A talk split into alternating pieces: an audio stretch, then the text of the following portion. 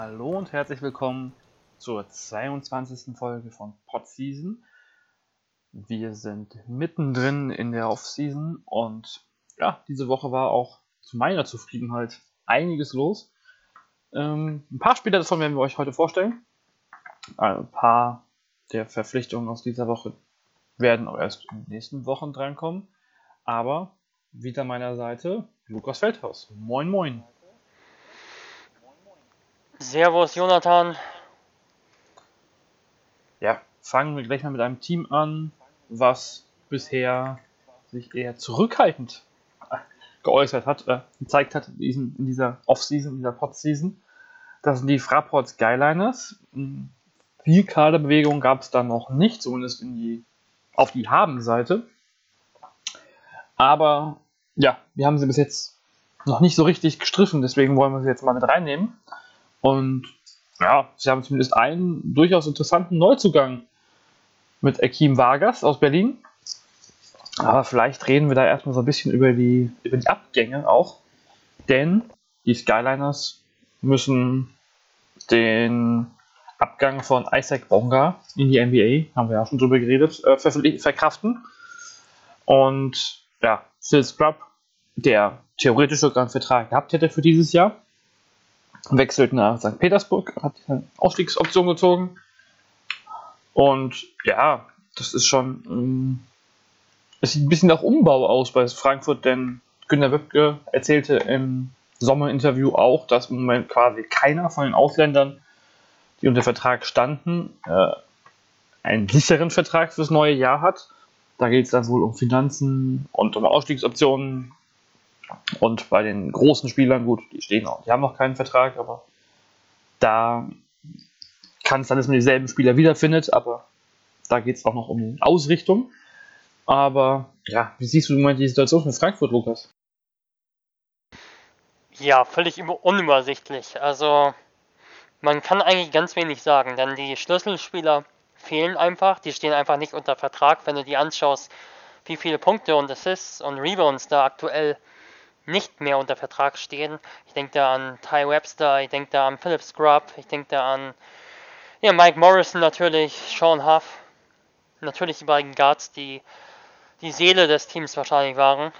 Deshalb kann man wirklich wenig sagen bisher. Also sehr gespannt bin ich natürlich auf Niklas Kiel. Ich dachte eigentlich, dass er schon in der kommenden, in der vergangenen Saison den Durchbruch schaffen würde. Und jetzt muss das in der kommenden Saison passieren. Also hatte er wirklich, war wahrscheinlich wirklich der Pechvogel der ganzen Saison.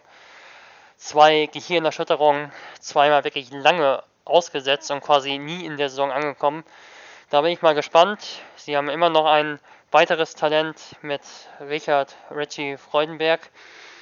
Und ja, das sind die Talente, die in der kommenden Saison sicherlich einen Schritt nach vorne machen sollten. Ich denke, Richard Freudenberg gerade sollte sich physisch ein bisschen, mehr akklimatisieren. Also ich fand seine erste Saison nicht so überragend, oder überragend sowieso nicht, aber nicht wirklich überzeugend, denn war physisch schon sehr unterlegen in einigen Partien. Ich glaube, jetzt bei U20 hat er schon gezeigt, dass er es zumindest gegen Gleichaltrige deutlich besser kann.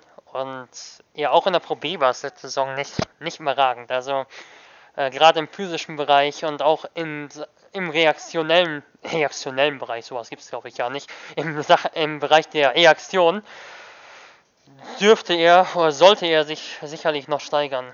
Und äh, ja, von daher, es sind Talente da, es ist Potenzial da, haben jetzt auch mit Aaron Kaiser ein mit langfristiger Perspektive mit einem Vertrag ausgestattet, kommt aus Chemnitz Center haben, glaube ich, Marco Füller noch gehalten. Yep. Und ja, also es steht überhaupt gar kein Kern, es steht so ein bisschen Rahmen, aber das kennt man so ein bisschen aus Frankfurt. Die Verpflichtungen werden spät getätigt und waren nicht immer die schlechtesten in den vergangenen Jahren, wie wir wissen. Ja, das kann man so durchaus sagen. Ähm, ja, man kann, ich kann mal kurz zusammenfassen, was Günter Wöbke gesagt hat über die Kaderplanung so ein bisschen hängt, ähm, also sie würden sowohl Sean Huff als auch Mike Morrison gerne ähm, weiter verpflichten. Allerdings war da so ein bisschen die Frage, ob sie, die beiden sind ja eher Spezialisten für die 4 und die, ähm, für die 5, ob sie diese zwei Spezialisten haben wollen auch weil sich Morrison und Wolfer Bottermann sehr ähnlich sind. Ähm, oder ob sie da einen Spieler holen wollen, der eher die 4-5 spielt. Das kommt dann aber auch darauf an, sagte genau, was auf den kleinen Positionen passiert. Also, ähm, ja, das kann sein. Am Ende sieht das Team relativ ähnlich aus wie dieses Jahr. Das kann aber auch sein, dass es anders aussieht. Oder wie letztes Jahr vor allem. Ähm, ja, mit Isaac Bonga, den müssen sie auf alle Fälle jetzt ersetzen durch einen Importspieler. Das war so die, die, die Kernsache. Neu dazugekommen ist aber schon Akeem Vargas. Und ja, ist ein altbekannter Spieler eigentlich in Berlin. Ähm, beziehungsweise schon aus Göttinger Zeiten oder aus Tübinger Zeiten fast schon. Ähm, wie würdest du, wie würdest du seine, wie würdest du beschreiben, wie er zu ähm, Gordon Herbert passt? In Berlin haben sie, glaube ich, noch nicht zusammengespielt, oder? Nee, also Gordon Herbert wollte ihn gerne, glaube ich, vor Jahren haben, als er aus Göttingen. Ja, das war ganz, aus Göttingen. Stimmt, der stand in der, in der Pressemitteilung. Ja.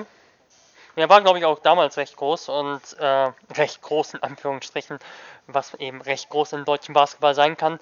Jedenfalls, ja, ähm, damals war er noch ein Talent, oder sagen wir, damals war er wirklich im absoluten Talentstatus, kam als einer der besten Deutschen der Pro A in die BBL und heute ist er, ja, also nicht wirklich mehr ein Talent. Das ist halt ein bisschen schwierig für mich zu sagen. Also er hat sehr, sehr viel, sehr lange jetzt in Berlin gespielt in einer sehr, sehr kleinen Rolle, kann man glaube ich schon sagen, keine Rolle ja. in Sachen Verteidigung sollte er ja vor allem seinen Fokus darauf richten. Und offensiv hat er wenig gezeigt, den ja berühmten Vargas-Fake, auf den ab und zu am Ende sogar noch jemand reingefallen ist. Und ansonsten mit dem Ball recht wenig gemacht. Und ja, ist ein bisschen schwierig zu sagen, wie viel Potenzial da noch ist. Vargas ist glaube ich jetzt 28 äh, war sicher so, dass er in meinen Augen schon ein Talent hatte zu ein bisschen mehr, auch wenn er in der Pro A jetzt auch nicht der mega Ballhändler war. Göttingen hat eher einen Transition-Stil gehabt und da passte er mit seinem Spot-Up-Jumper ziemlich gut rein und mit seiner Penetration aus einem Dribbling.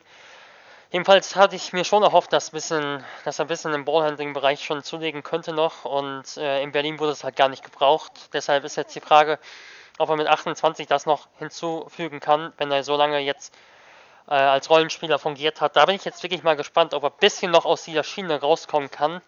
Ansonsten denke ich, kann man schon eher erwarten, dass er vor allem eben weiterhin Verteidiger ist, ein guter Backup eben für Guards wie Phil Scrub oder nicht positionsbezogen, aber Entlastung in der Verteidigung gibt für den kommenden Point Guard wie Ty Webster.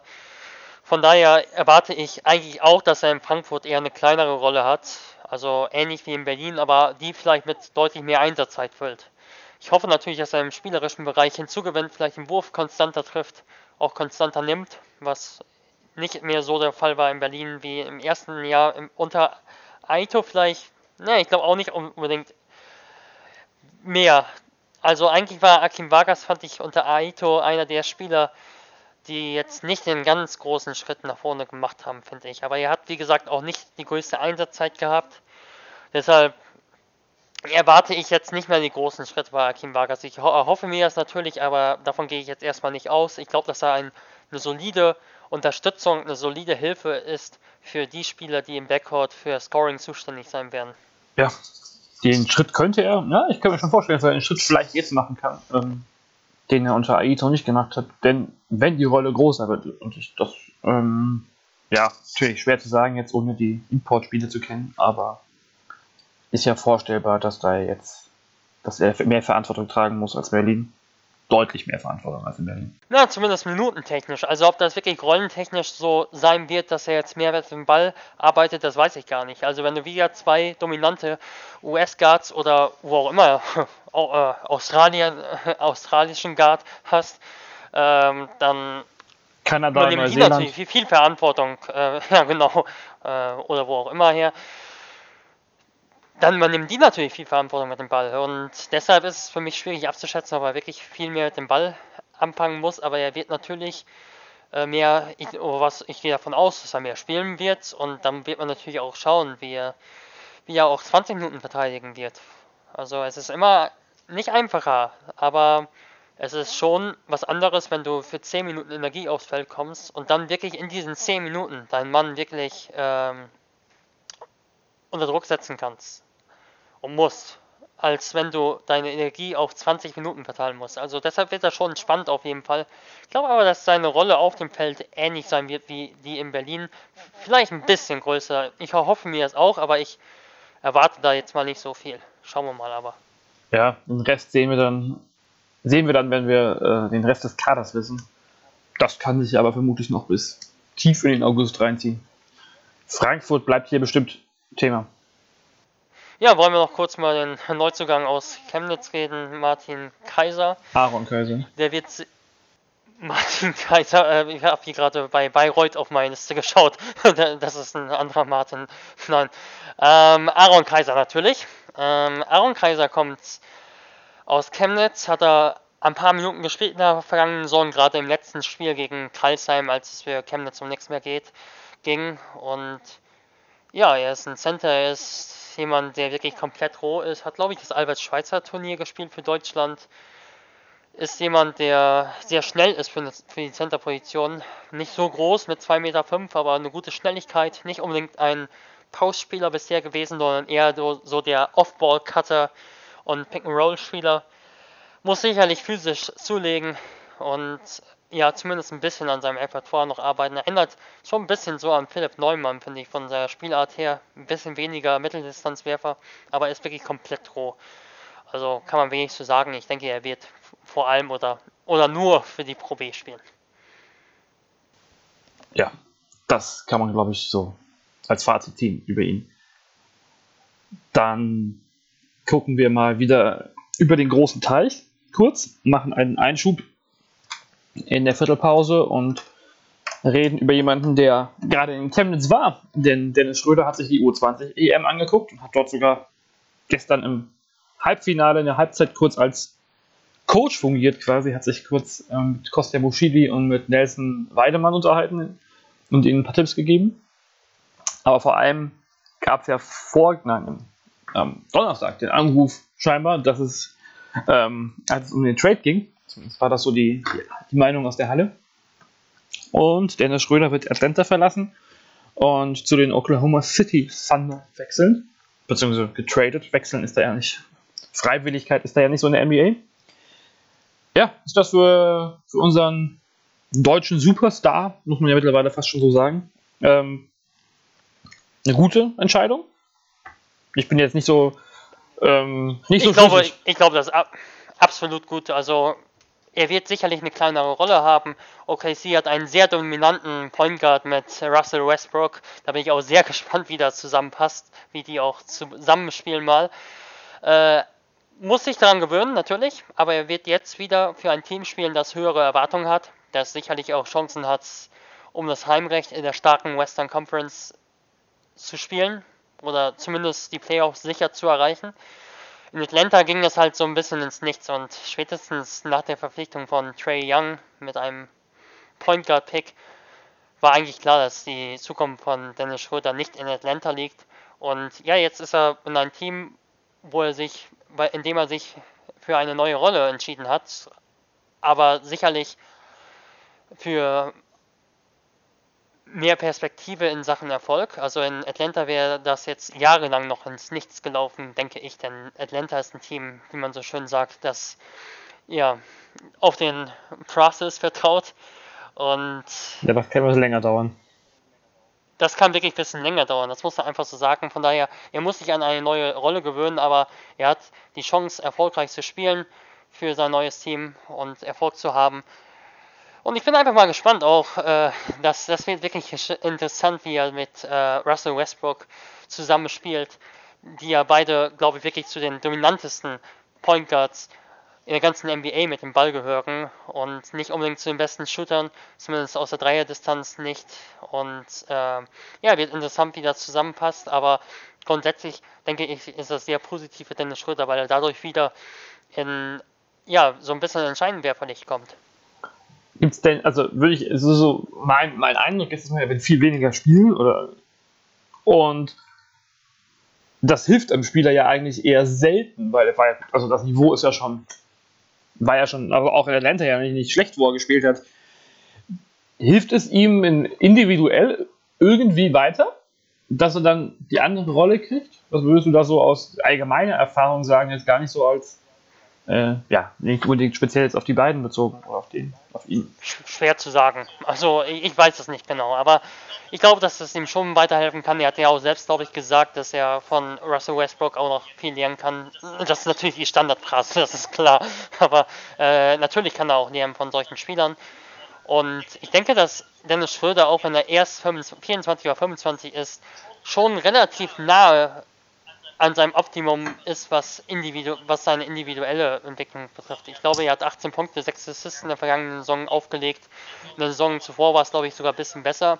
Er kann sicherlich auch seinen Wurf verbessern, aber sowas, das ist einfach etwas, was du im individuellen Bereich verbessern musst. Und ich glaube, gerade was seinen Wurf betrifft, wenn er mit Russell Westbrook, äh, Russell Westbrook zusammen spielt, dann, dann muss er zwangsläufig auch besser werfen und ähm, oder sollte er auch mal einen Dreier nehmen aus dem Catch and Shoot. Und ich denke, das ist zum Beispiel etwas, was er vielleicht in der Rolle, in der neuen Rolle vielleicht sogar verbessern könnte. Deshalb sehe ich das schon positiv. Also ich glaube, dass er die Minuten hinter Westbrook, weiß nicht wie viele der pro Spiel spielt, ich glaube 34 oder so, die 14 Minuten kann er abgreifen und dann spielt er vielleicht noch 10 Minuten mit ihm zusammen. Ich denke, dass das schon ein positiver Schritt ist, denn wie gesagt, seine Entwicklung in Atlanta in der vergangenen Saison war auch nicht positiv. Atlanta war mit das schlechteste Team in der ganzen NBA und vor allem in der Western Conference. Insofern glaube ich, dass der Tapetenwechsel ihm wirklich gut tun wird. Dann schauen wir mal, beobachten das Ganze und sehen dann ja spätestens nächstes Jahr, hoffentlich bei der WM, ob er vielleicht noch einen, noch einen Schritt nach vorne gemacht hat, auch als Nationalmannschaftspoint gerade dann. Die Guards sind. Ja, hoffen wir, dass hoffen wir, dass sich dann noch einer für die WM äh, interessiert, wirklich. Ich mach das. Denn du machst das, genau. Ich hoffe halt die Spieler. Also es ist wirklich kritisch, dass die ganzen Spieler äh, quasi jetzt zig Spieler einfach zwangsläufig verpasst haben. Und ich habe so ein bisschen irgendwie Befürchtung, dass Spieler, äh, vielleicht nicht unbedingt Dennis Schröder, aber andere Spieler dann so ein bisschen schon ihre Nationalmannschaft in den Rücken zu kehren. Also da bin ich wirklich gespannt, wie, interessant die WM und die Fieberwettbewerbe in den kommenden Jahren sein werden. Na, mal gucken. Die Hoffnung ist für mich, dass die WM dann etwas mehr zieht als eine WM-Qualifikation. Aber bleiben wir bei den Guards, beziehungsweise nicht bei den Guards, denn die Guards von mir, die Bayreuth, die sind ja schon besprochen von uns. Und ähm, machen wir weiter mit den großen Neuverpflichtungen von mir, die Bayreuth. Also von den Namen her nicht so groß, aber von der Körpergröße zumindest etwas größer.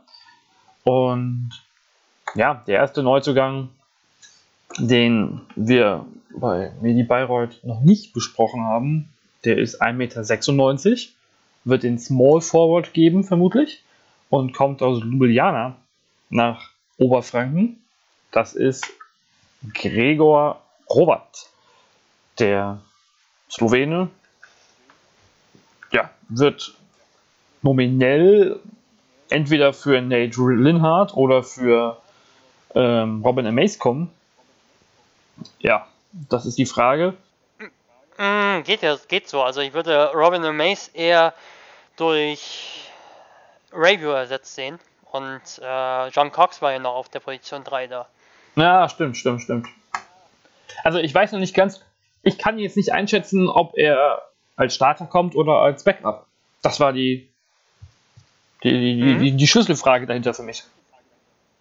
Ja, weiß ich auch nicht so recht.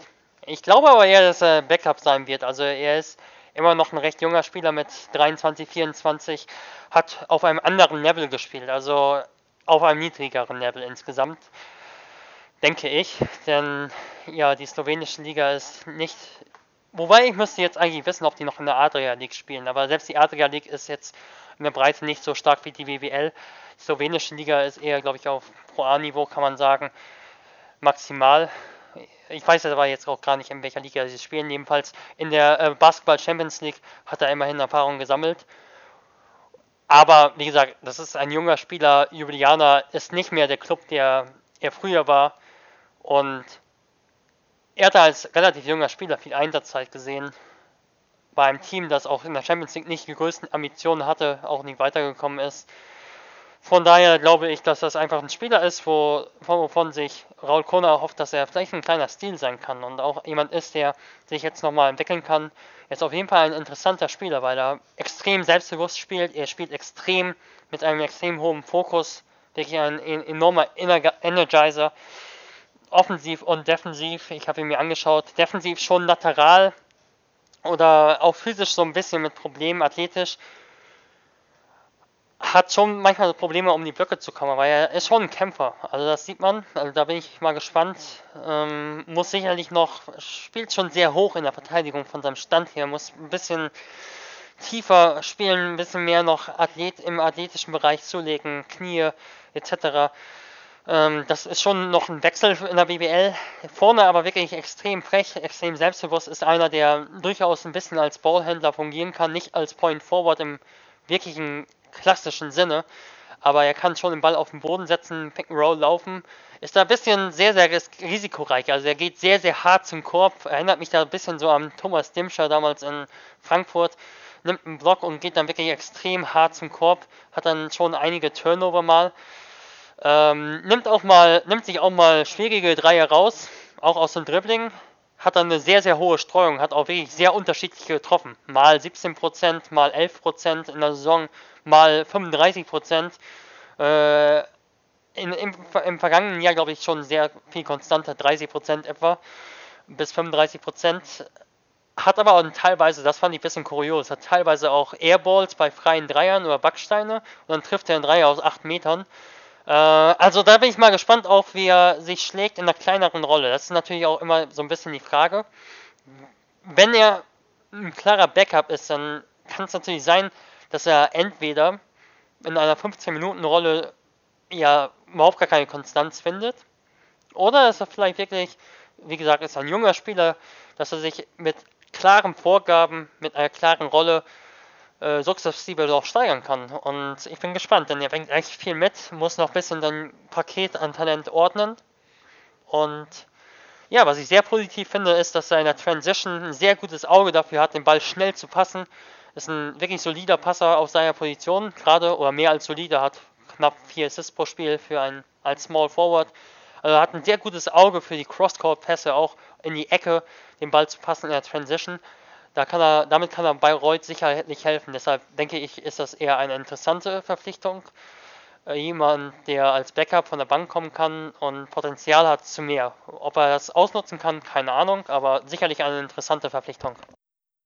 Eine interessante Verpflichtung ist aus mein, meiner Sicht auch Hassan Martin, der zweite oder der, zweite Neuzugang für die größere Position, hier in dem Fall als Center wohl eingeplant bei Mini Bayreuth. Der kommt nach einem Jahr in Japan in die BBL. Ähm, zuvor war er vier Jahre an der Universität of Rhode Island und ähm, ja, hat da gute Werte am College abgeliefert, ist aber nur 2 Meter und 1, 2 Meter und 1 groß, also eher ein kleiner, ein kleiner Spieler, der aber wohl als Center eingeplant ist. Ähm, äh, Raul Corner sagte in der Verpflichtung, dass er in der Summer League ihn beobachtet hat und da ist er vor allem durch seine Intensität und Energie herausgestochen, was ja bei einem 2,1 Meter eins Center durchaus ähm, ja, seine, seine Spezialität sein sollte. Was aber auch auffällt, ist, wenn man sich die Statistiken anguckt, dass er immer mindestens einen Block pro Spiel hatte. Das waren am College, glaube ich, sogar noch mehr, aber da waren es 2,6 Blocks pro Spiel über die vier Jahre gesehen. Das hat er jetzt in der, in der Profisaison beziehungsweise auch bei, in der Summer League nicht geschafft, aber auch da waren es 1,3 beziehungsweise 1,0 Blocks pro Spiel. Ähm, ja, ist das schon so seine, seine Spezialität, dass er da äh, trotz 2 Meter und 1 äh, ein guter Rim Protector ist? Ja, ich habe ihn mir angeschaut und habe ihn gegen Duke gesehen am College. Nicht und schlecht. Er hat gleich in der, ja, sehr, sehr, ja, sehr guter Gegner sogar. Und hat in der ersten Halbzeit drei Blocks gehabt, glaube ich, in zwei Minuten hintereinander. Äh, also das war schon ein Spektakel. Also das hat er auf jeden Fall im Repertoire und da hat er ein extrem gutes Timing, auch gerade wenn er von der Weak Side kommt und den Gegner dann völlig überrascht. Also das hat er auf jeden Fall ganz oben auf seiner Liste, auf seiner Prioritätenliste. Ja, also ein Spieler, der kleiner ist, aber ein gutes, gutes Timing einfach hat und auch defensiv, finde ich, ziemlich intensiv spielt. Also gerade auch im Low Post und in der Arbeit äh, beim Rebound. Jemand, der äh, ein guter Springer ist, sehr, sehr äh, dynamisch springt, sehr gute Schnellkraft hat, kommt sehr, sehr schnell ähm, an den Ring. Und ja, ich denke, das ist ein Spieler, der ganz anders ist als Asemarei. Ein komplett anderer Spielertyp und ein bisschen vielleicht auch notwendig. Also ich denke, dass Bayreuth in den vergangenen Jahren sehr von Asemarei profitiert hat. Allerdings hat dieser, war dieser vielleicht nicht der ideale Kontrapart, Gegenpart zu Andy Seifert, denn beide sind eher so längere Center. Ich glaube, Marei ist schon ein bisschen, bisschen physischer. Allerdings hatte, ich erinnere mich gerade an diese Oldenburg-Serie, also vor, vor anderthalb Jahren oder vor einem Jahr. Da hatte Bayreuth schon sehr, sehr große Probleme mit Marei, der da auch Foul-Probleme hatte, das Pick and Roll zu stoppen. Und ich denke, dass Marei da schon auch physisch ein bisschen seine Limits hatte und äh, Martin da vielleicht ein bisschen mehr helfen kann. Im athletischen Bereich vielleicht ein bisschen mehr Möglichkeiten ein bisschen schafft, auch das Roll vielleicht ein bisschen aggressiver zu verteidigen. Ist Bayreuth insgesamt auf einem guten Weg? Ich, ich, ich finde die beiden, oder eigentlich alle vier Verpflichtungen, die sie jetzt getätigt haben, relativ schwer einzuschätzen. Ähm, ja, japanische Liga gut, College gut, aber das, die Garantie, dass das in der BBL klappt, ja, finde ich jetzt noch nicht so richtig. Ähm, Howard kommt auf die Rolle natürlich an, wer bleibt dann noch? Ähm, was passiert mit Nate Linhardt? Auch wenn da die Zeichen eher auf Abschied stehen. Nick Ravio, ja, ganz schwierig einzuschätzen. Robertson, ja, auch noch nicht so richtig die, die, die, die Top-Verpflichtung, wenn ich das richtig in Erinnerung habe.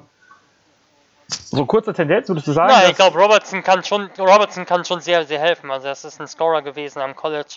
Äh, 19 Punkte, glaube ich, pro Spiel. Also natürlich sind das alles so ein bisschen in Anführungsstrichen Wundertüten, aber Bayreuth hat keinen so großen Etat. Also wenn Bayreuth in den Playoffs spielt, dann ist das eine überragende Saison. Schau dir an, wo ja, Bayreuth das, war das, das, vor natürlich. der Verpflichtung von Raul Corner. Und äh, jetzt ist es die erste Phase eigentlich, wo Raul Corner wirklich einen Umbruch so ein bisschen starten muss. In der vergangenen Saison konnte er mit dem Kader weiterarbeiten, den er in der ersten Saison super aufgebaut hat. Mit auch zwei Schlüsselveränderungen, muss man auch sagen. Und trotzdem lief die vergangene Saison ein halbes Jahr auch sehr gut.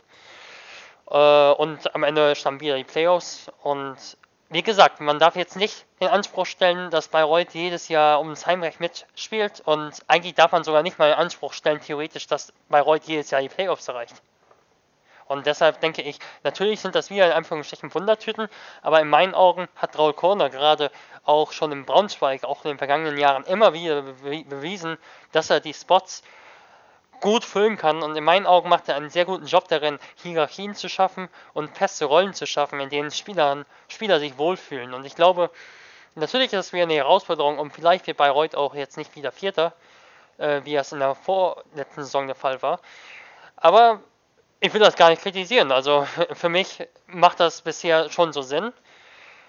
Und ich sehe einfach, dass es auch sehr schwierig ist, äh, das Level zu halten mit dem Etat von Medi Bayreuth.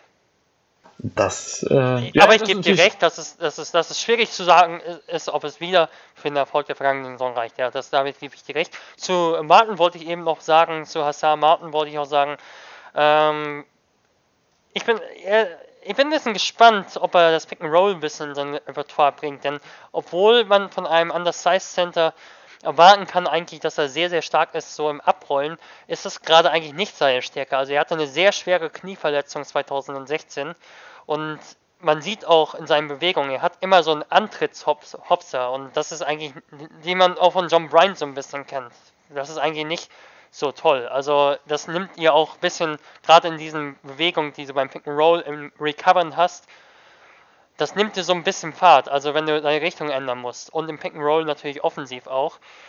Jedenfalls ist er ein Spieler, der sehr, sehr stark im 1 gegen 1 bisschen an Javar McRae in seiner ersten Saison in Bayreuth erinnert, als er noch gut war.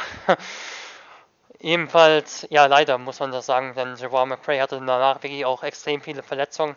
Und ja, jedenfalls Martin ist einer, der sehr, sehr stark betont auch an der Baseline am Elbow im 1 gegen 1 spielt, sich zum Korb wühlt über seine linke Hand, ist unangenehm damit zu verteidigen. Sehr, sehr betont über seine linke Hand jemand, der äh, weniger als Roll bisher spielt. Da bin ich mal gespannt, ob er das trotz seiner, ja, ich, ich vermute fast, dass natürlich Spekulation, dass es von dieser Verletzung kommt, dass er da schon ein bisschen Unsicherheit hat oder vielleicht, vielleicht sogar Instabilität, was nicht gut wäre. Jedenfalls fehlen ihm im Antritt so ein bisschen, im, im Erstantritt so ein bisschen, ein bisschen, bisschen die Explosivität. Die nimmt er dann eher im, äh, im Laufe des Sprints auf. Bin ich mal gespannt, ob er das ins, äh, ins Repertoire aufnehmen kann. Schränkt ihn natürlich ein bisschen ein, aber grundsätzlich glaube ich, ist das schon eine Verpflichtung, die Bayreuth in vielen Bereichen helfen kann. Auch wenn ich nicht glaube, dass das ein 14-Punkte-Spieler ist, sondern eher vielleicht 10 Punkte, 8 Rebounds. Bisher bin ich schon, denke ich, ich bin schon angetan vom Kader von Bayreuth bisher, auch wenn ich dir recht gebe, dass man absolut nicht sagen kann, wo die Reise natürlich hingeht. Aber absteigen werden sie nicht. nein, nein, nein, nein. So schlimm ist es nicht.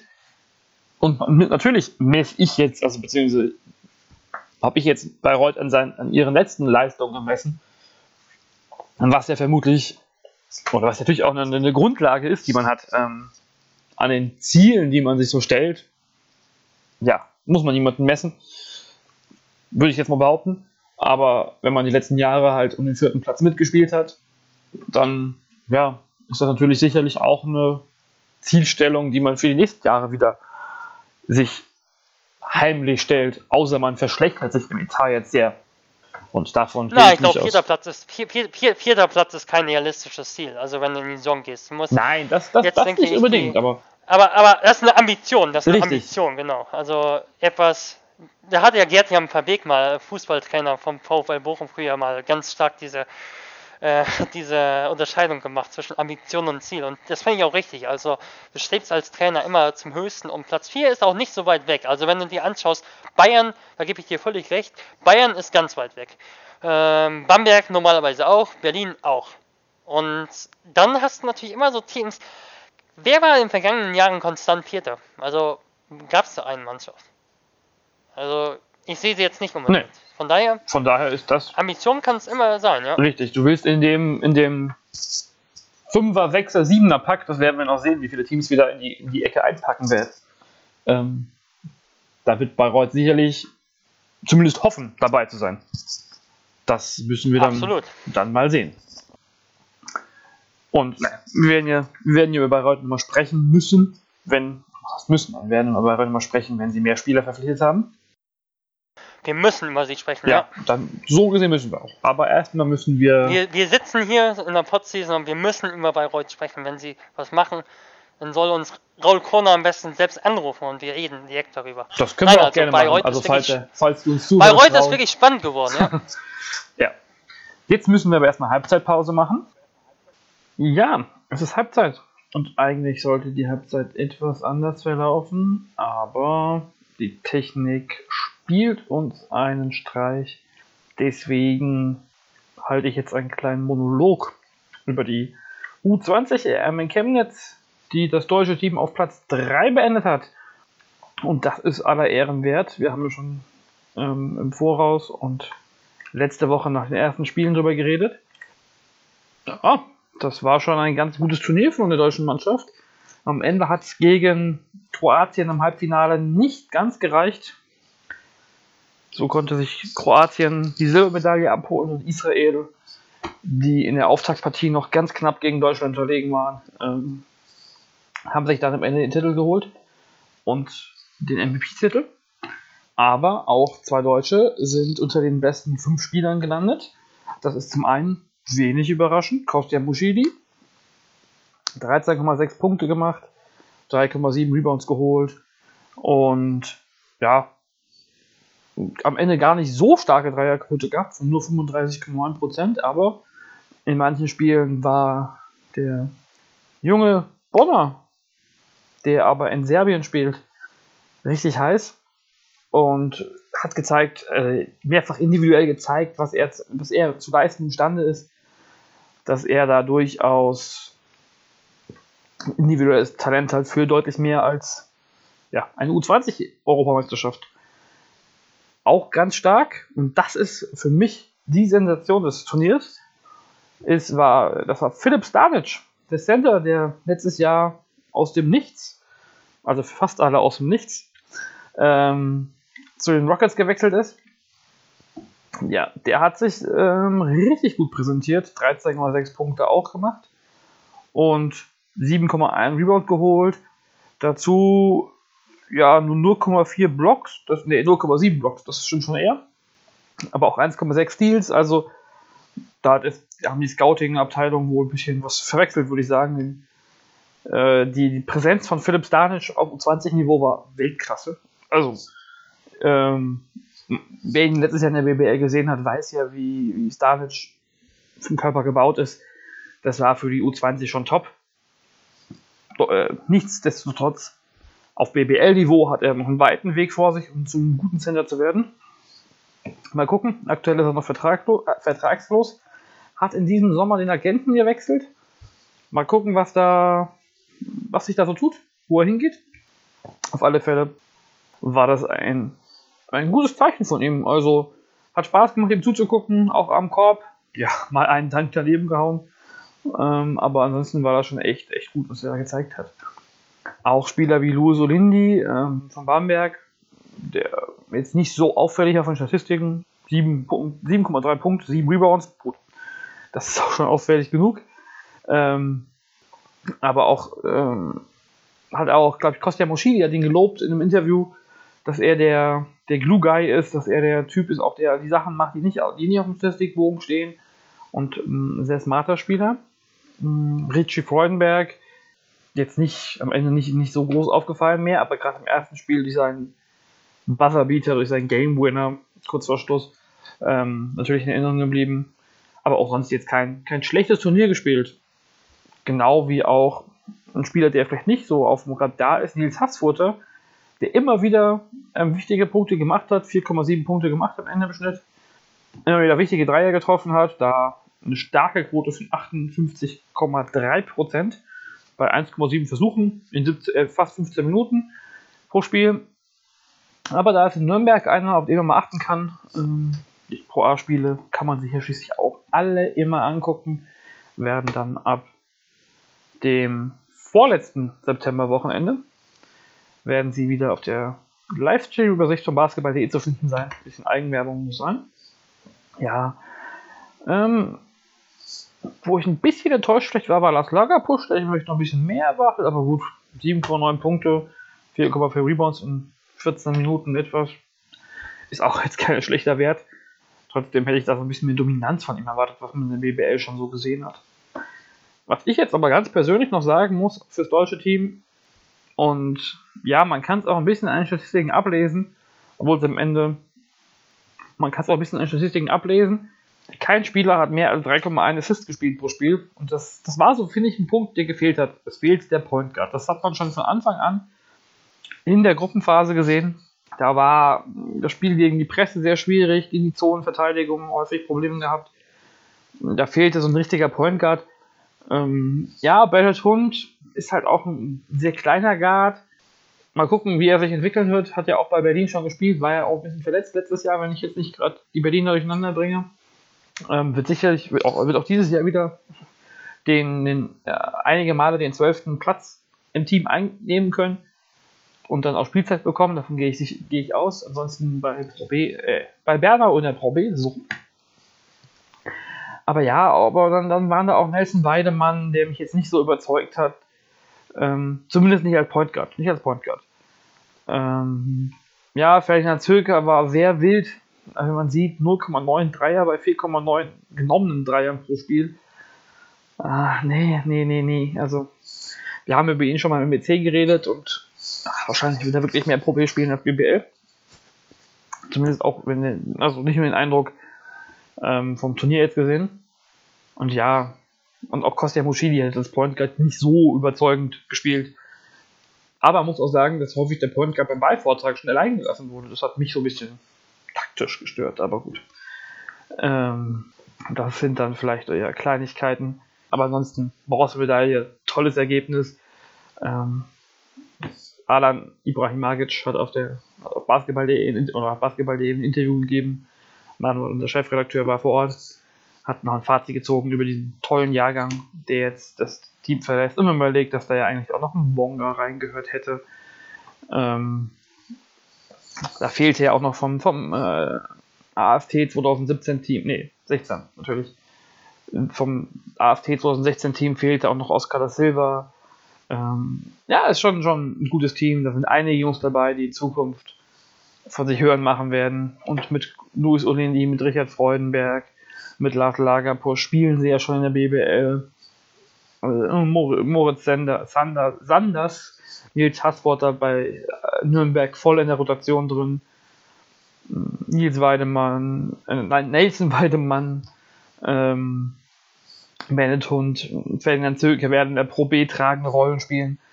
Das sind keine Spieler, die nicht auf dem Feld stehen. Und ja, mal gucken, was, sehr gespannt, was Luis Olindi in Bamberg machen wird. Dazu dann aber vermutlich auch nochmal über Bamberg reden, äh, ein bisschen mehr. Und ja, man kann sich die Spiele ja sogar noch angucken. Guckt nochmal rein.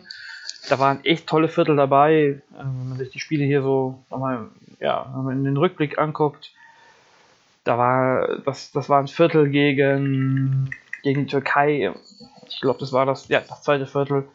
Das war bärenstark. Auch das erste Viertel gegen Island war schon beeindruckend. Gut, das war in Anführungszeichen nur Island, aber äh, die haben sie schon richtig gut, gut, gut im Griff gehabt. Ansonsten, ja, man kann natürlich, das ist jetzt nicht, nicht unbedingt wichtig, aber von, aus dem Viertel gegen Kroatien lernen. Da werden sicherlich auch die Spieler noch einiges mitgenommen haben. Hat, ich habe es vorhin schon angesprochen. Dennis Schröder war ja, hat, ja, hat sich das Ganze vor Ort angeguckt, was ich auch nochmal hier an dieser Stelle wirklich sehr ausdrücklich loben möchte. Das hat echt Spaß gemacht. Zu sehen, wie sich da der beste deutsche Basketballer zurzeit ähm, sich den Jungs annimmt und ihnen, ihnen auch Hilfestellungen gibt und ihnen zumindest auch die, die Ehre und das, die Unterstützung erweist. Das war schon echt stark. Ähm, da haben sie bestimmt noch was mitgenommen, gerade im Point Guard Bereich, wo wir ja nicht nur bekanntlichermaßen in der U20, sondern auch in den Herren-Nationalmannschaften durchaus ein paar, ja, ein paar Probleme haben. Aber die Herren-Nationalmannschaft schlägt sich ja auch gut, auch wenn Lukas jetzt sagen würde, dass hier immer die halben Gegner fehlen. Es ist ein Hoffnungsschimmer am Horizont für den für die, für die deutschen Basketballer, die ja dem Sport im Land scha äh, nicht schaden, die, die förderlich für den Sport im Land sind und ähm, der, Popularität, der Popularität und der Begeisterung nur zudringlich sein können, wenn es da, da gut läuft. Weiter geht's im Jugendbereich, auch gleich nächsten Samstag, da steht die U18 Europameisterschaft an. Auch da ist ein deutsches Team dabei. War ja nicht immer selbstverständlich. Ähm, ja, U18 ist jetzt für uns nicht ganz hier so relevant, aber auch da werden wir euch auf basketball.de auf dem Laufenden halten. Und auch da sind schon Spieler dabei, wo man sagt, ja, die werden bestimmt die eine oder andere Chance kriegen im nächsten Jahr. Nach der Halbzeit machen wir jetzt weiter mit einem Team, was wie vor der Halbzeit vielleicht auch ja, Ambitionen Richtung Platz 4 hegt. Wir wissen es nicht so genau, aber zumindest Richtung Playoffs. Und die zweite Gemeinsamkeit ist, dass sie Franken sind. Es geht um S. Oliver Würzburg. Und ja, wir können herzlichen Glückwunsch sagen. Der Kader steht. Können wir auch herzlichen Glückwunsch zum Kader sagen. Das äh, schauen wir uns jetzt mal an. Wir waren ja schon relativ weit fortgeschritten, ähm, als wir sie in einer der ersten Folgen der Saison, diese Offseason behandelt haben. Aber jetzt hat äh, Dennis Bucher noch weiter in der BBL gestöbert und sich unter anderem Jordan Heitz aufgehalst, würde ich mal sagen. Das äh, klingt zu negativ, aber passt da so schön als Wortspiel. Jordan Heitz nach Würzburg. Herzlichen Glückwunsch. ich merke auch gerade, dass Hals und Wells so vom Namen, von den, Wörtern, von den Buchstaben her sehr ähnlich sind. Äh, wunderbarer Zufall sind denn, dann machen wir gleich mit Wells und Hals weiter. Die beiden mhm. letzten Guards, die dazugekommen sind. Wie würdest du die einschätzen und gerade in Bezug auf Würzburg? Interessant. Also, sie haben sehr, sehr viele kleine Guards. Auf der Position 1 sehe ich dann schon am ehesten Cameron Wells, der vor allem als Ballhändler sehr gut war in, in Gießen, der sehr, sehr dominant ist mit dem Ball, der durchaus auch mal ein bisschen sehr viel dribbelt. Kann aber, denke ich, auch theoretisch die Position 2 spielen, wenn du dich erinnerst an seine Zeit in Tübingen. Muss man sich nicht, da war er wirklich unauffällig. Da hat er auch eine sehr viel kleinere Rolle gehabt und hat jetzt in dieser Saison in Italien gespielt, wurde Sechster mit Varese, glaube ich. Hatte sogar eine negative Bilanz, aber wurde trotzdem Sechster, glaube ich. Ähm, e-, eventuell war es mit Playoffs.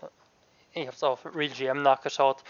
Ebenfalls hat eine solide Saison gespielt. In Würzburg 12 Punkte pro Spiel, 4 Assists oder 3 Assists mit Varese natürlich und wenige Turnover, 1,6 Turnover pro Spiel.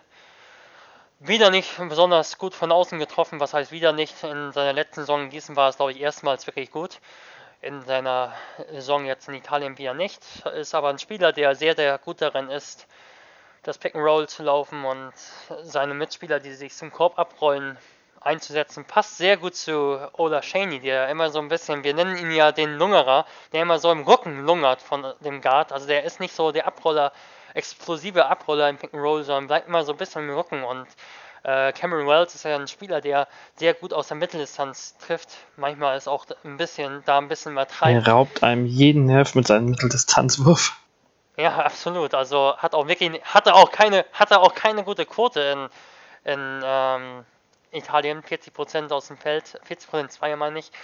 Und ist natürlich ein Wurf, ist wirklich so. Also das ist nicht der effizient, das ist der wenigste, am wenigsten effiziente Wurf, wenn du ihn nur so durchschnittlich triffst. Und ich glaube, dass er in Gießen eine ganz gute, eine ganz gute Statistik wahrscheinlich hat in der vergangenen Saison dort, äh, in der letzten Saison dort. Aber ist wirklich etwas. Also mal trifft er halt 1 von 6, mal trifft er 4 von 4 oder 5 von 5 und passt aber sehr gut zu Olashaney, der ja sehr stark im Rücken auch ein bisschen spielt vom, vom Guard im Pick and Roll. Und wenn er eben den Center ein bisschen rausholt, weil er eben den Mitteldistanzwurf von Cameron Wells respektieren muss, dann hat ein Olashaney ein bisschen Raum für seine Halbfloater, aus der, nicht Mitteldistanz, sondern aus der, aus der weiteren Nahdistanz. Und von daher passt er als Paar ganz gut zusammen zu, zu Olashaney, denke ich. Und ja, defensiv, ich habe mir das Spiel von Varese angeschaut, da hat er gar keine Defense gespielt. Also das war wirklich unfassbar. Also wirklich gar keine Defense. Hat 5 Meter Abstand genommen vom Guard.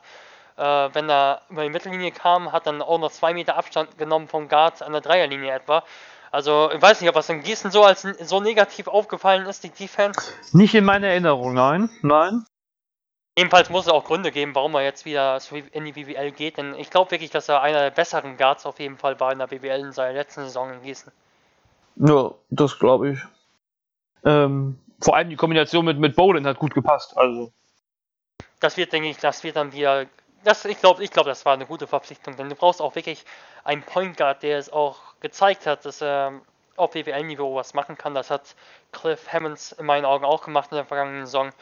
Ich bin übrigens gespannt, wo er landen wird oder ob er irgendwo in der BWL landen wird. Also, ich weiß nicht, ob da so viele Spots noch übrig sind. Bremerhaven vielleicht. ähm, ebenfalls glaube ich, dass das ein adäquater Ersatz ist, der, wie Wucher es ja auch gesagt hat bei Hammonds Abgang, vielleicht im Team-Kontext besser reinpasst als Cliff Hammonds. Und ja, ich hätte Cliff Hammonds schon gerne nochmal in Würzburg gesehen, aber ich denke, das ist eine gute Verpflichtung. Äh, Cameron Wells. Bisschen mehr Fragezeichen habe ich dann bei der anderen Verpflichtung, die wir genannt haben. Jordan Hults, der sehr gut gespielt hat in den vergangenen Jahren als Shooter in Bremerhaven. Hat, glaube ich, über 50% Dreier in der vergangenen Saison getroffen und über 95% Freiwürfe. Also das ist ein echter Shooter. Ja, spielt jetzt wieder wahrscheinlich in der Rolle, die er am College hatte und die er auch in Belgien hatte. Mehr als Shooting Guard oder als reiner Shooting Guard hat er dort gespielt in, am College.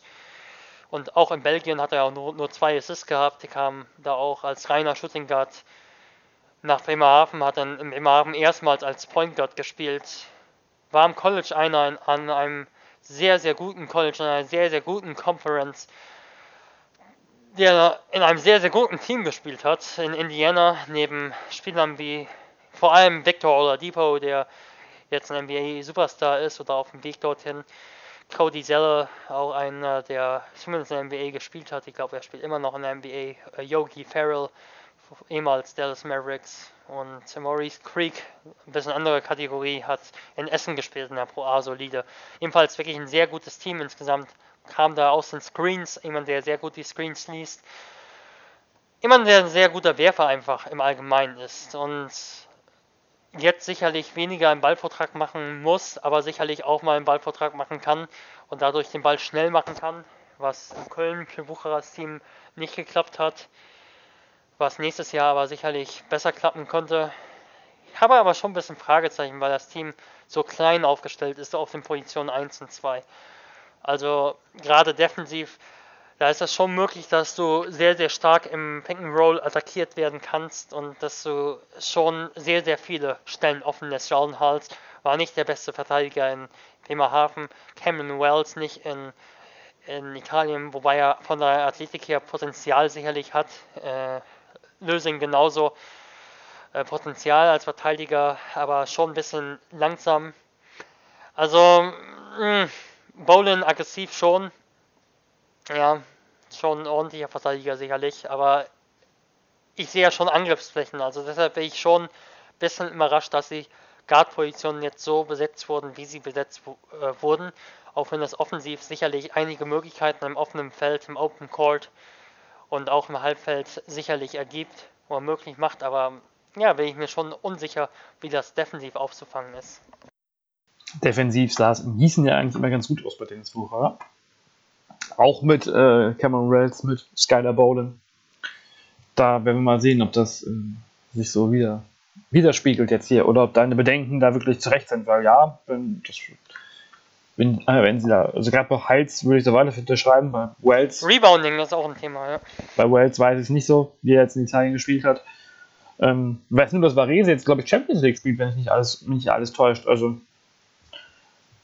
da geht es ja um die sportliche Qualifikation. Team, ja. Ähm, auf alle Fälle wollte ich jetzt auch einwerfen, dass Bowden sich damals mehr oder weniger lustig bei der Verabschiedung von, ähm, vom Team damals ja, geäußert hat, von wegen, ja, eigentlich bin ja ich hier der, der die Pässe gespielt hat, wegen Assist-Zahlen.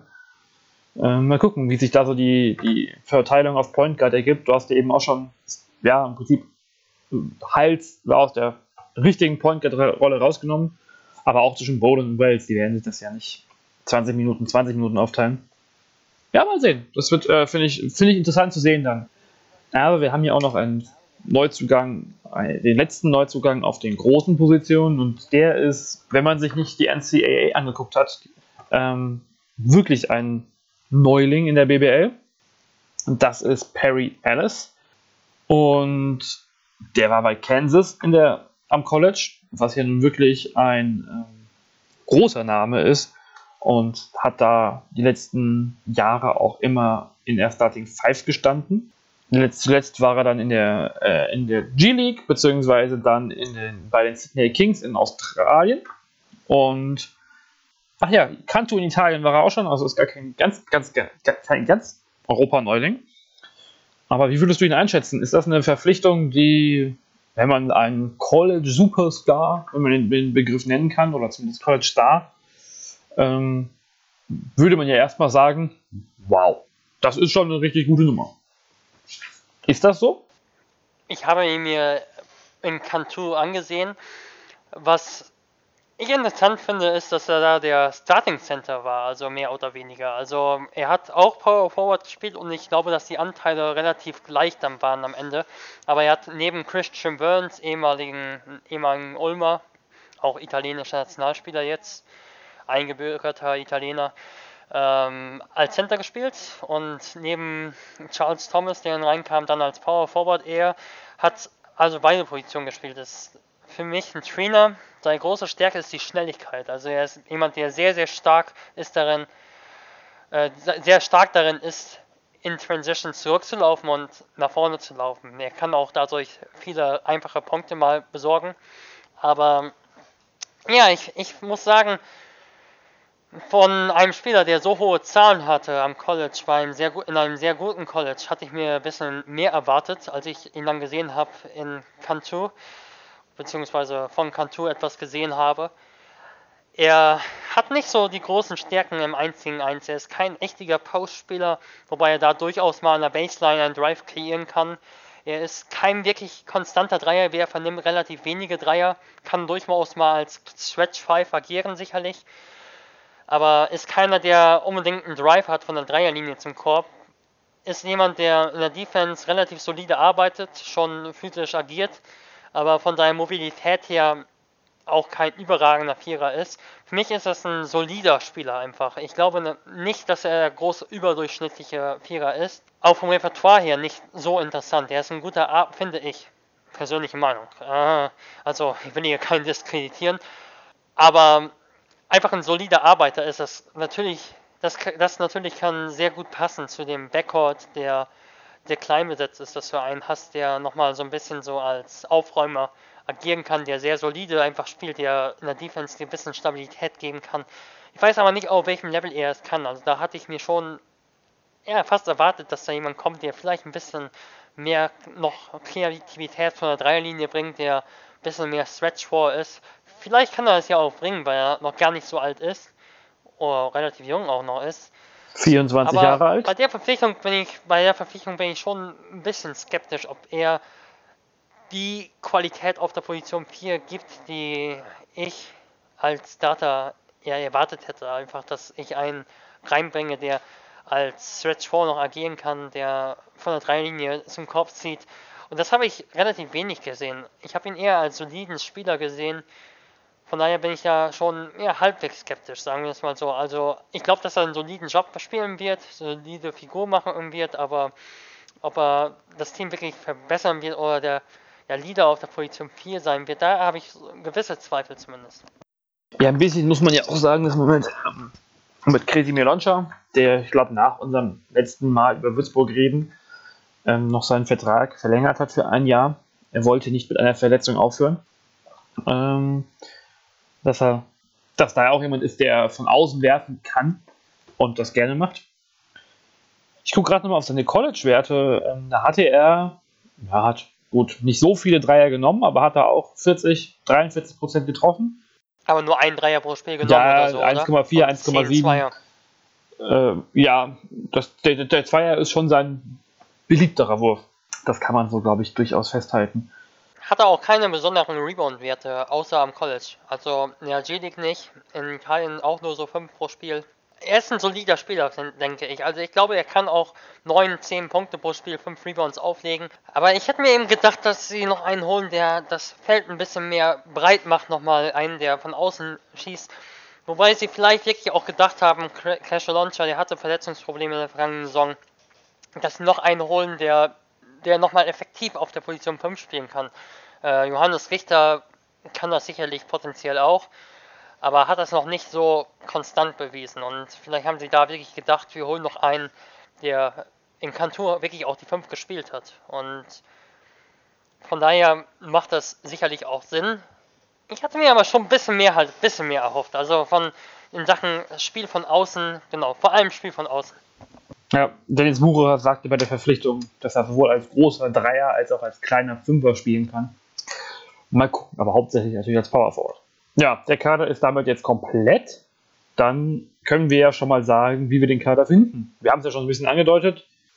Ich sehe ihn vielleicht einen Tick besser als du, was wir so schon rausgekriegt haben in, in unseren Gesprächen in den letzten Wochen. Aber ja, die, die, es ist so eine gewisse Eingespieltheit da, so vom Gefühl her, weil Olajeni, Bowen und Wells äh, den Coach kennen, teilweise zusammengespielt haben und gut funktioniert hat unter Wucherer. Dann ähm, gibt es natürlich Spieler mit Johannes Richter, mit Florian Koch, die nicht so überzeugt haben, wo man aber immer Potenzial gesehen hat. Mal gucken, wie sich das dann ähm, das entwickelt. Aber so in Richtung Playoffs kann es aus meiner Sicht schon gehen. Bist du da skeptischer? Es kann ein Playoff-Kandidat sein, für mich ist es aber kein klares Playoff-Team. Also da bin ich mir recht sicher. Also dass es, dass es kein No-Brainer Playoff-Team ist. Also für mich ist, würde sie jetzt erstmal noch dahinter sehen, ehrlich gesagt. Ich muss natürlich auch abwarten, was die anderen noch machen. Platz 9, 10 vielleicht. Ein bisschen mehr ist sicherlich möglich. Also dann bist du natürlich auch in diesem Rennen, aber ich würde sie ein bisschen dahinter sehen aktuell. Ich glaube, dass sie sehr, sehr viele Angriffsflächen haben in der Verteidigung. Du hast Flo Koch erwähnt, auch Johannes Richter würde ich da nennen, der nicht der beweglichste Spieler ist. Und einige der Guards auch noch.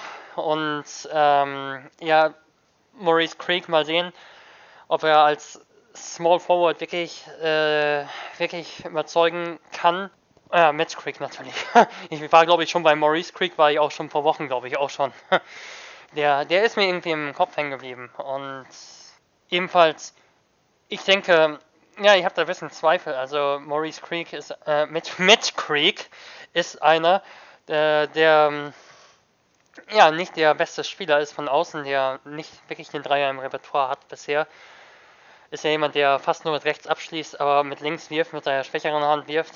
Haben wir schon mal besprochen. Und äh, die haben auch da vier auch einen Spieler eben mit, mit ähm, Perry Ellis, der jetzt nicht der beste Außenspieler ist. Ich weiß nicht, wie es vom Spacing passt. Wenn du vor allem auf den, auf den Position 1 und 2 dann wirklich Shooting hast, also mit Hals und Bowlen ja wirklich super schützen.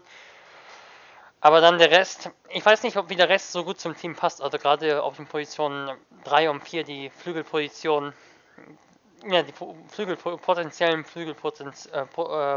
Äh, ich weiß nicht, ob die 4 wirklich eine Flügelposition ist für, für Würzburg, denn sie haben zwei Spiele da mit, mit eben Perry Ellis und mit Johannes Richter, die nicht so stark von außen spielen bisher.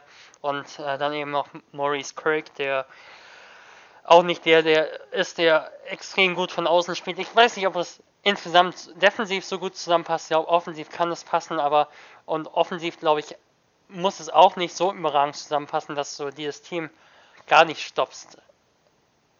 Also. Ja, die, die, die, die 3-4 ist sicherlich. Sehen, ja. Die 3-4 ist sicherlich die Pro Problemposition. Ähm, 1, 2, 5, ständig sieht gut aus. 3, 4 muss man sehen. Was ich noch ähm, also ja, am Rande ähm, betrachten würde wollen, die Würzburger Fans klangen durchaus skeptisch, was es, was es, wenn es darum geht, dass sie jetzt im Euro Cup antreten. Wir haben vor zwei Wochen, glaube ich, über Oldenburg ja wirklich gesagt, Oldenburg sollte das machen, Oldenburg macht es jetzt nicht.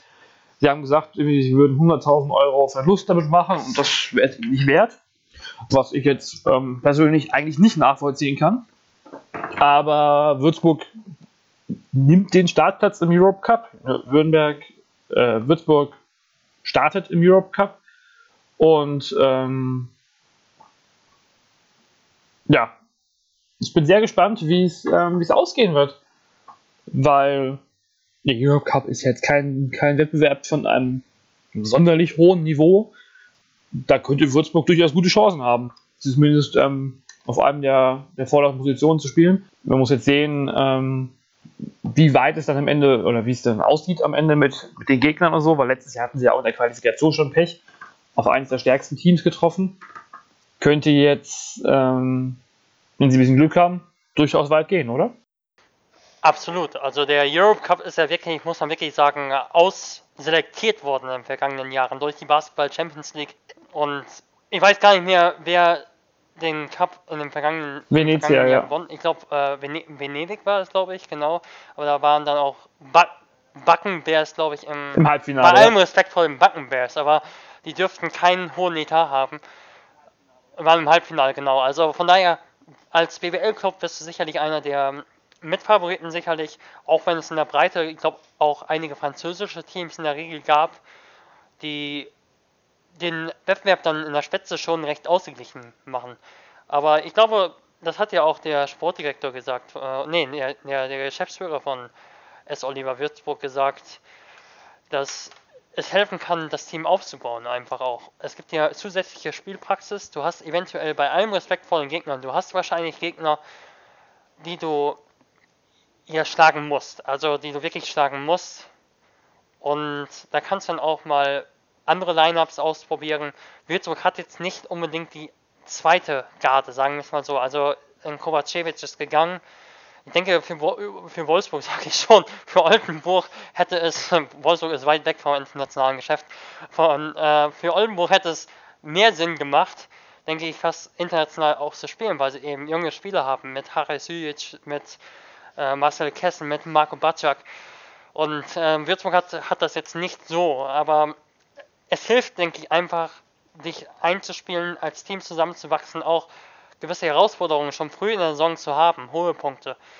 Und deshalb, wenn du international spielen kannst, es sei denn, es bereitet dir wirklich große finanzielle Probleme. Also ich glaube, dass ein Team wie Göttingen oder Gießen oder Fechter eher auf diesen Wettbewerb wirklich verzichten würde. Aber ich glaube, Würzburg sagt, sie können sich das leisten und ich gehe auch davon aus. Und ich glaube, dass das dann auch wirklich Mehrwert haben kann zum Saison. Und Würzburg hat ja durchaus ein, hat ja zehn Spieler, die spielen können. Ähm, mit, mit Lösing, mit, Koch, mit Koch und mit, mit Richter als Backups. Ähm, die jetzt nicht so die, die große Rolle kriegen würden, in unserer Meinung. Ähm, dazu sind noch Philipp Hardenfeld und Finn Fischer im Kader. Äh, als, ja, ich glaube, beides als Doppellizenzspieler. Ähm, ja, also die, die Karte ist nicht so tief wie vielleicht bei Oldenburg, aber schon, ähm, schon tief genug, glaube ich, für so einen FIBA Europe Cup. Ja, mal gucken. Ähm, da, sind ja, da kommen ja auch die Teams aus der Champions League Qualifikation, kommen ja mit in den Cup. Da kann man auch Bayreuth landen, haben wir vorhin nicht drüber geredet. Die sind ja in der, ich glaube, in der dritten Qualifikationsrunde steigen sie für die Champions League ein. Da könnten sie auf, auf Estudiantes Madrid treffen, wenn ich das richtig gesehen habe eben.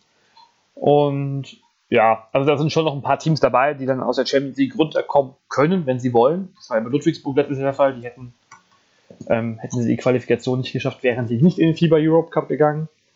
Bonn wäre, glaube ich. Ähm, da kann also schon noch ein bisschen was Namenhafteres kommen als, ja, als die Backenbärs, obwohl die können auch dazu kommen.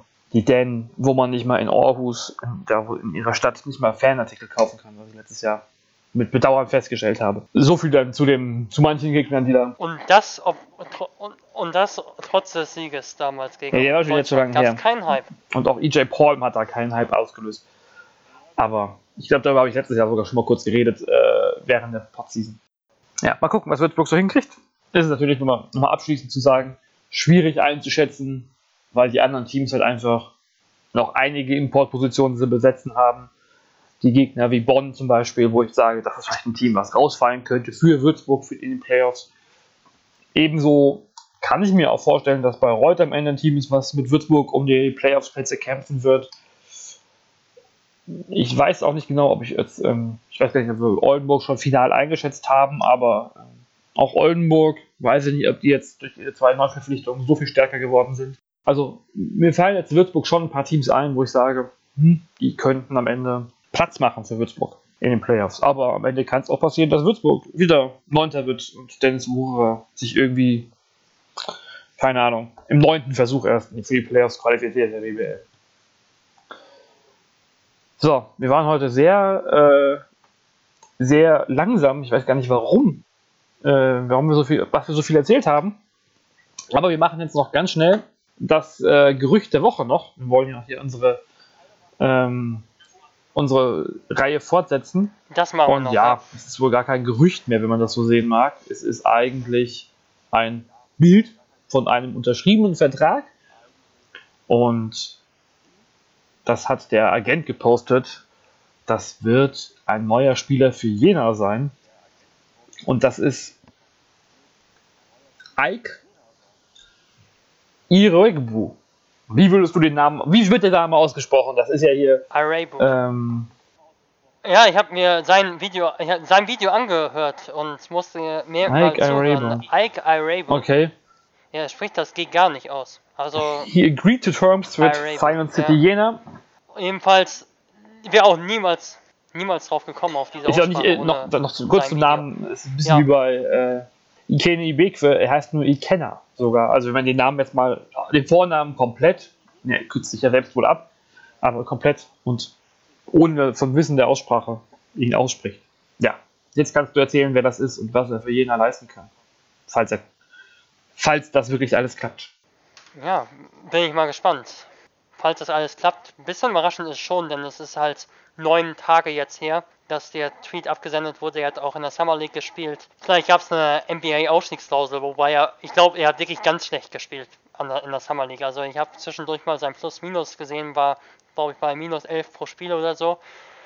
Ähm, aber das muss gar nichts heißen. Also Summer League heißt gar nichts. Also das schaue ich mir auch nicht an. Das ist einfach ein Bewerbungsschreiben von Spielern und mal klappt es, mal klappt es nicht. Und im Fokus stehen am Ende wirklich die NBA-Spieler oder die angehenden NBA-Spieler. Ebenfalls Irabu hat in der G-League in der vergangenen Saison gespielt, glaube 12 Punkte pro Spiel, 4 Assists und äh, 27% Dreier, nicht so viele Dreier genommen und auch nicht so viele getroffen. Davor in Washington State an einem guten College gespielt, erfolgreich gespielt, ähnliche Stats gehabt, 11 Punkte, 3,6 Assists, immerhin 34% Dreier, ein bisschen mehr genommen, 1,1 pro Spiel verwandelt, ist ein Spieler, der ähm, vor allem ein Transition-Spieler ist. Also ist kein Halbfeldspieler unbedingt, hat am College 2 und 1 gespielt, eher so 2-1. Also hat zwar die meisten Assist-Teams gehabt, aber die haben relativ eigenwillig gespielt. Also hat immer ein anderer den Ball nach vorne gebracht und sehr, sehr oft war er es nicht. Er ist ein Spieler, der sehr, sehr stark aber ist nach dem Rebound, den Ball schnell zu machen. Sehr, sehr schnell, sehr athletisch. Die Problematik vielleicht bei ihm ist so ein bisschen, dass er aktuell nicht auf einer Position wirklich fest zu Hause ist. Ich weiß nicht, ob er als klassischer Flügelspieler in der BWL spielen kann. Und ich weiß auch nicht, ob er so wirklich als klassischer Point Guard spielen kann. Und äh, defensiv war es jetzt auch nicht klasse. Hat eher einen schwächeren Gegenspieler gehabt am College. Ist aber einer, der wirklich Tempo machen kann. Und das kann schon zu Jena passen. Ich glaube, Jena war eines der Teams, das zumindest schneller unterwegs war. Obwohl sie älter sind als andere Teams. Aber Derek Allen ist schon sehr, sehr schnell auf, auf der Position 5. Und sie haben eben Spieler, die den Ball schnell machen können. Sei es durch Passspiel, sei es dadurch, dass sie gutes Spacing durch ihren Wurf kreieren. Und er kann eben einer sein, der, wenn ein äh, Jenkins in die Ecke läuft, schon in der Transition, der den Ball schnell machen kann und schnell den Ball nach vorne passen kann und ja, schnell verteilen kann. Das ist etwas, was ich gesehen habe, was er gut machen kann. Also nach dem Rebound den Ball schnell zu machen, auch entweder durchs Dribbling, aber auch durch sein Passspiel. Das macht er ziemlich gut. Ich glaube nicht, dass er wirklich ein Spieler ist, der über 10 Punkte groß machen wird in der BBL.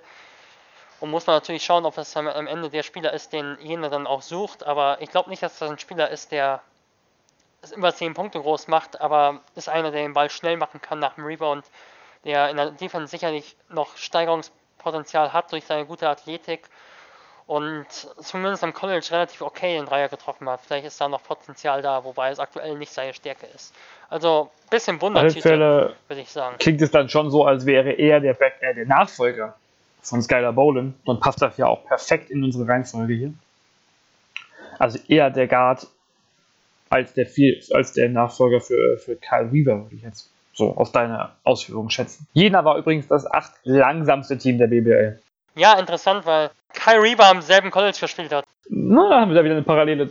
Sein College hat es ihm schon vorgestellt. Aber Fälle. Nämlich, äh, na, ich glaube, das College ist davon ausgegangen, dass sie nächstes Jahr zusammenspielen, aber leider passt das nicht. Auf jeden ja. Fall, nee, Weaver verletzt. Äh, acht langsamstes Team war Jena, also so schnell waren sie jetzt nicht deutlich. Ein Stück weit unterm Schnitt. Dann lassen wir Alba und das vierte Viertel für diese Woche. Aber konnten, konnten schon schnell spielen. Ja, das auf alle Fälle. Lassen wir Alba und das vierte Viertel für diese Woche weg. Wisst ihr schon, dass wir nächste Woche wahrscheinlich über Alba reden werden. Und wir können es ja alle, ihr wisst das ja alles. Neue Spieler gab es dabei Alba nicht mehr wirklich. Das waren nur noch Vertragsverlängerungen. Aber dann schätzen wir die nächste Woche final ein und machen an dieser Stelle Schluss. Danke fürs Zuhören. Danke fürs Mitwirken, Lukas. Ja, danke, Jonathan. Und wir hören uns nächste Woche wieder. Bis dann. So machen wir es. Tschüss.